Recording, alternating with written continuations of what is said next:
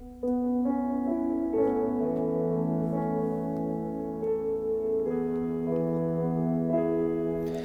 ¿qué tal? Muy buenos días. Dios les bendiga a todos en esta bendita y hermosa mañana, dándole las gracias a Dios por darnos una oportunidad más, un día más de vida para glorificar su nombre, más cuando hoy es día de ayuno, día de compartir con el Señor. Con ustedes, su pastor y servidor, Fabián Giraldo, del Ministerio Transforma. Yo les doy la bienvenida a este espacio devocional, donde juntos somos transformados y renovados por la bendita palabra de Dios, a la cual invito, como todos los días, a esta hora de la mañana. En Filipenses capítulo 1 arrancamos la carta a los filipenses de parte de Pablo, espectacular, ¿cierto? Terminando la eh, carta a los Efesios también, increíble. Filipenses capítulo 1 y Daniel capítulo 12. Ahí vamos avanzando entonces. Recuerde que en nuestra guía devocional Transforma, usted va a encontrar títulos y versículos que le ayudarán a profundizar en el devocional del día de hoy.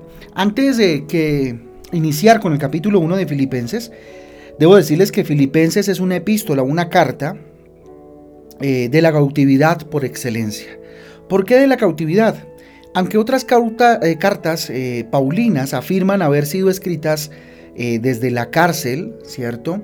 en esta podemos ver el sufrimiento del apóstol Pablo, ¿no? que estaba encarcelado injustamente y que teme por su vida, ¿sí? Sin embargo, definitivamente es sorprendente, ¿cierto? Que Pablo encuentra gozo en medio de esta prueba tan dura de la cárcel, ¿sí? Y desde la cárcel entonces llama a los filipenses al gozo, ¿sí? Espectacular, esta carta nos va a llevar a entender el compromiso, ¿cierto? De Pablo con, con eh, el Evangelio, ¿cierto? Eh, nos eh, hace un llamado a los, a los filipenses, como lo decía hace un momento, al gozo, al compromiso y a la reconciliación, a la reconciliación, y por ende a nosotros, ¿sí? Y este capítulo 1 arranca de una manera extraordinaria. Ese capítulo es espectacular. Yo le invito a que si no lo ha estudiado todavía, lo estudie de una manera muy profunda porque definitivamente trae temas muy especiales, ¿cierto? Y uno de ellos es el vivir es Cristo. Así lo menciona Pablo. Para mí el vivir es Cristo. ¿sí? Así que si quiere un título para este devocional sería El vivir es Cristo. Miren, todos, todos en absoluto tenemos, o, al menos debemos tener un motivo, ¿sí? O una razón para vivir. ¿Cuál es la tuya? ¿Sí? Ese motivo debe ser lo suficientemente fuerte y capaz de hacernos felices, de hacernos gozosos, de hacernos gozar, de hacernos levantar todos los días, ¿sí? de fortalecernos. Mire, el problema con nosotros, los seres humanos, es que por más que siempre buscamos motivos para vivir, muy pocas veces esos motivos nos hacen felices, nos hacen, nos hacen tener gozo. ¿sí? Tal vez nos brindan felicidad por instantes, ¿sí? Eh, efímeras, muy cortas, pero no el gozo eterno que nos regala Jesús. Para algunos, mire, el motivo de vivir son los hijos. Pero cuando crecen, ¿qué? ¿Sí? Cuando ellos crecen y algunos tal vez se convierten en una decepción, pues la felicidad parece acabarse, ¿sí? Pareciera acabarse. Otros consideran que el motivo para vivir es eh, lo material, ¿sí? Dicen, hombre, cuando tenga un carro seré feliz, ¿sí? O cuando me case o cuando tenga mi casa seré feliz, ¿sí? Mm, y muchos definitivamente pues ya han logrado todas estas cosas que acabo de mencionar y consideran que todavía no, no son felices, no, no tienen el gozo, no, no, no hay nada que les llene, qué sé yo, ¿sí? Sus hijos tal vez eh, se han graduado, ¿sí? Y ahora tienen sufrimientos tal vez que cuando ellos eran pequeños no los tenían, ¿sí? Miren, nosotros consideramos que, el gozo o que la felicidad, por darle un nombre más, más eh, conocido, pensamos que la felicidad es sinónimo eh, de carencia de sufrimientos, ¿sí? O una vida de solo gozo y deleite, ¿sí? Consideramos que eso es felicidad, que eso es vivir en gozo. Miren, el apóstol Pablo tenía muchos, muchos, muchos problemas. Su ministerio fue muy complicado, pero él era feliz. Él era un hombre con gozo en su corazón. Su secreto, que ya no es tan secreto, ¿cierto? Porque lo comparte eh, por todos eh, a todos nosotros más bien, ¿cierto? Consiste en que su razón para vivir era alguien sobrenatural y ese alguien era Jesucristo. Versículo 21, vamos hasta el versículo 21 en la parte A dice, porque para mí el vivir es Cristo, es Cristo, era su razón de vivir, ¿sí? Era su razón de vivir. Dependiendo, mire, el propósito también es la ganancia. Pablo disfruta tanto la vida con Jesucristo que el morir para él era ganancia. Miren cómo termina el versículo 21 en la parte B, ¿sí? Arriba dice, porque para mí el vivir es Cristo. Y abajo dice, y el morir es ganancia. Tremendas palabras, ¿sí? ¿Cuál sería el tamaño de gozo que le hacía eh, vivir Cristo, ¿cierto? Entregándole su vida, que eh, para él el morir era ganancia. Así que la pregunta en esta mañana, en este devocional, en este día de ayuno, es, ¿qué tan plena es tu vida? ¿Sí la has disfrutado al máximo?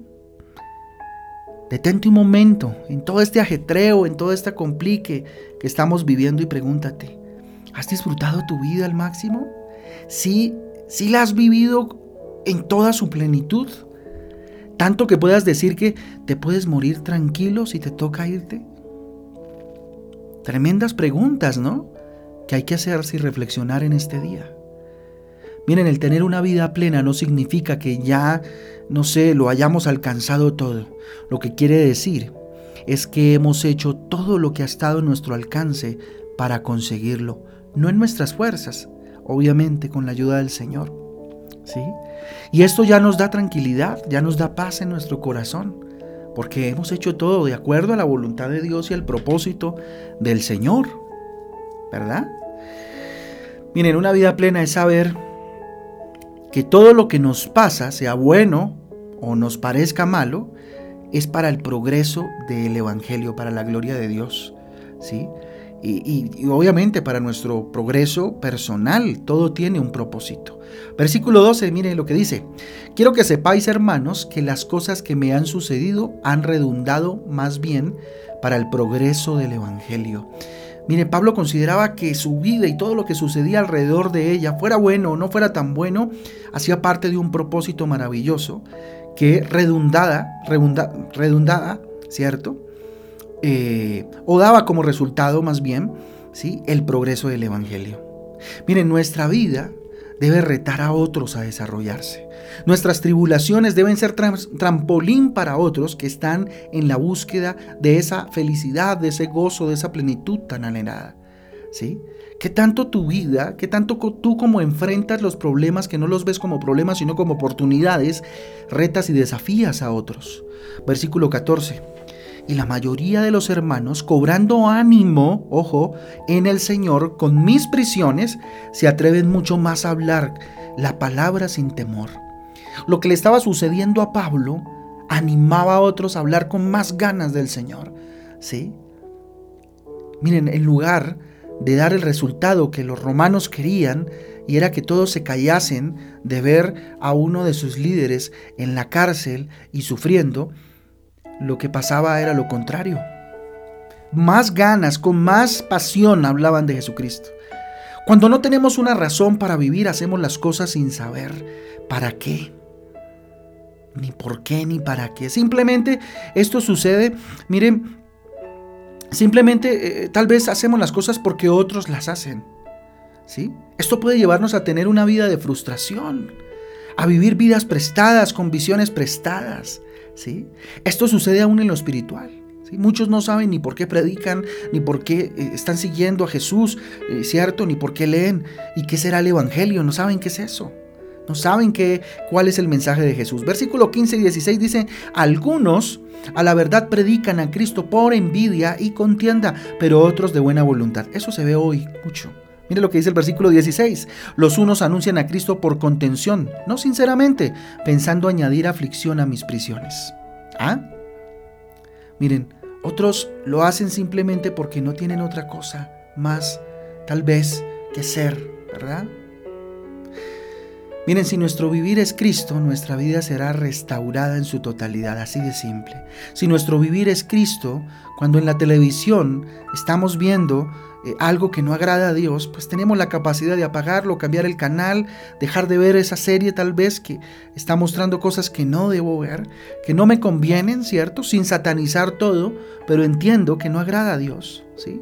Si mi vivir es Cristo, en el, en el trabajo no me voy a involucrar ni me voy a prestar para cosas que a Dios pues no le agradan. Si mi vivir es Cristo en el hogar, Voy a ser el padre que mis hijos necesitan, el hijo que mis padres necesitan, el esposo y la esposa que glorifica a Dios y que mi esposa, esposo necesitan, ¿cierto? El esposo y la esposa que debemos ser. Versículo 27 ya para finalizar dice solamente que os comportéis como es digno del evangelio de Cristo, para que os sea para que o sea que vaya a verlos o veros, dice acá, o que esté ausente oiga de vosotros, ojo, que estáis firmes en un mismo espíritu, combatiendo unánimes por la fe del Evangelio. Este versículo es extraordinario, subráyelo, ¿cierto? Y mire lo que dice, solamente que os comportéis como es digno, como es digno. Es el llamado a comportarnos como es digno del Evangelio de Cristo, del mensaje de Jesús, el mensaje de amor. ¿Estamos comportándonos así? ¿Vivimos así? Pregúntate si tu vida es plena, si tu vida está llena de gozo, porque vives y tu conducta es conforme al corazón de Dios. Si el vivir por los demás y por las cosas, eh, o, o por las cosas, no te ha traído felicidad, ya es hora de que cambies la razón de tu existencia, ¿no crees? Deja que Cristo sea tu motivo de vivir, que Él sea tu motor, que todos los días te levantes para agradar a Jesús, para agradar a Dios y con ello, a, través de ello, a los demás, a tus, a tus seres queridos. ¿sí? Deja que Cristo sea tu motivo de vivir y tu manera de vivir será maravillosa, será conforme a la gloria de Dios. Así pases por tribulaciones, así tal vez a veces Dios permita que pases por ciertos desiertos, se convertirán, ¿cierto?, en, en, bosques, en, en jardines. ¿Por qué? Porque tengo una visión diferente a la de, a la de los demás. Porque mi motivo para vivir es Cristo. Vamos a orar.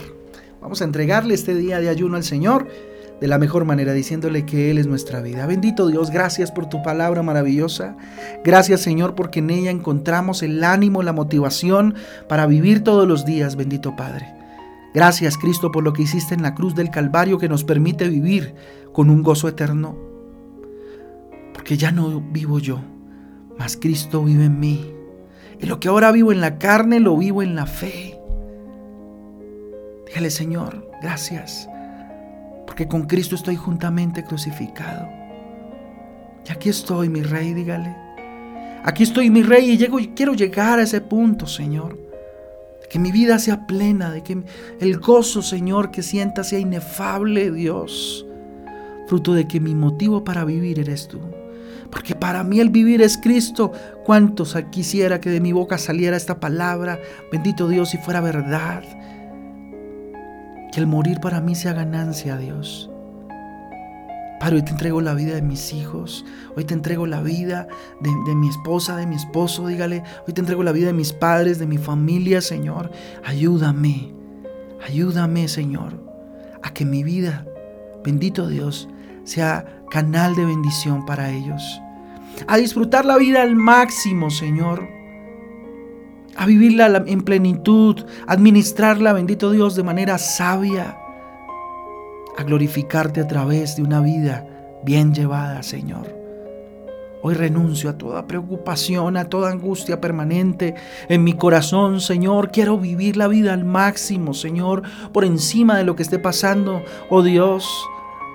No de forma egoísta, por supuesto, ni bendito Dios abstrayéndome de la realidad, no, Dios Quiero vivir el Evangelio y tu mensaje de verdad.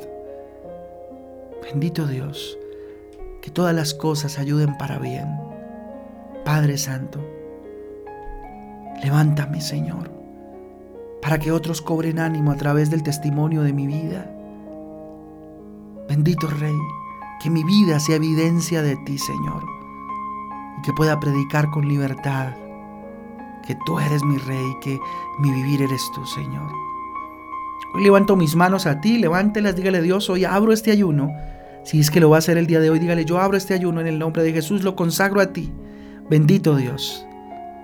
Y ayúdame Dios a que mi comportamiento, mi conducta sea digno del Evangelio de Cristo.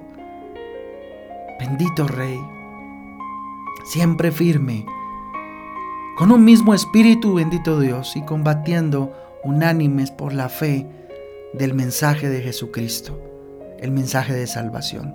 Te damos gracias Dios, ponemos en tu altar, bendito Padre, nuestras peticiones y este ayuno, Señor, delante de ti para compartirlo de la mejor manera.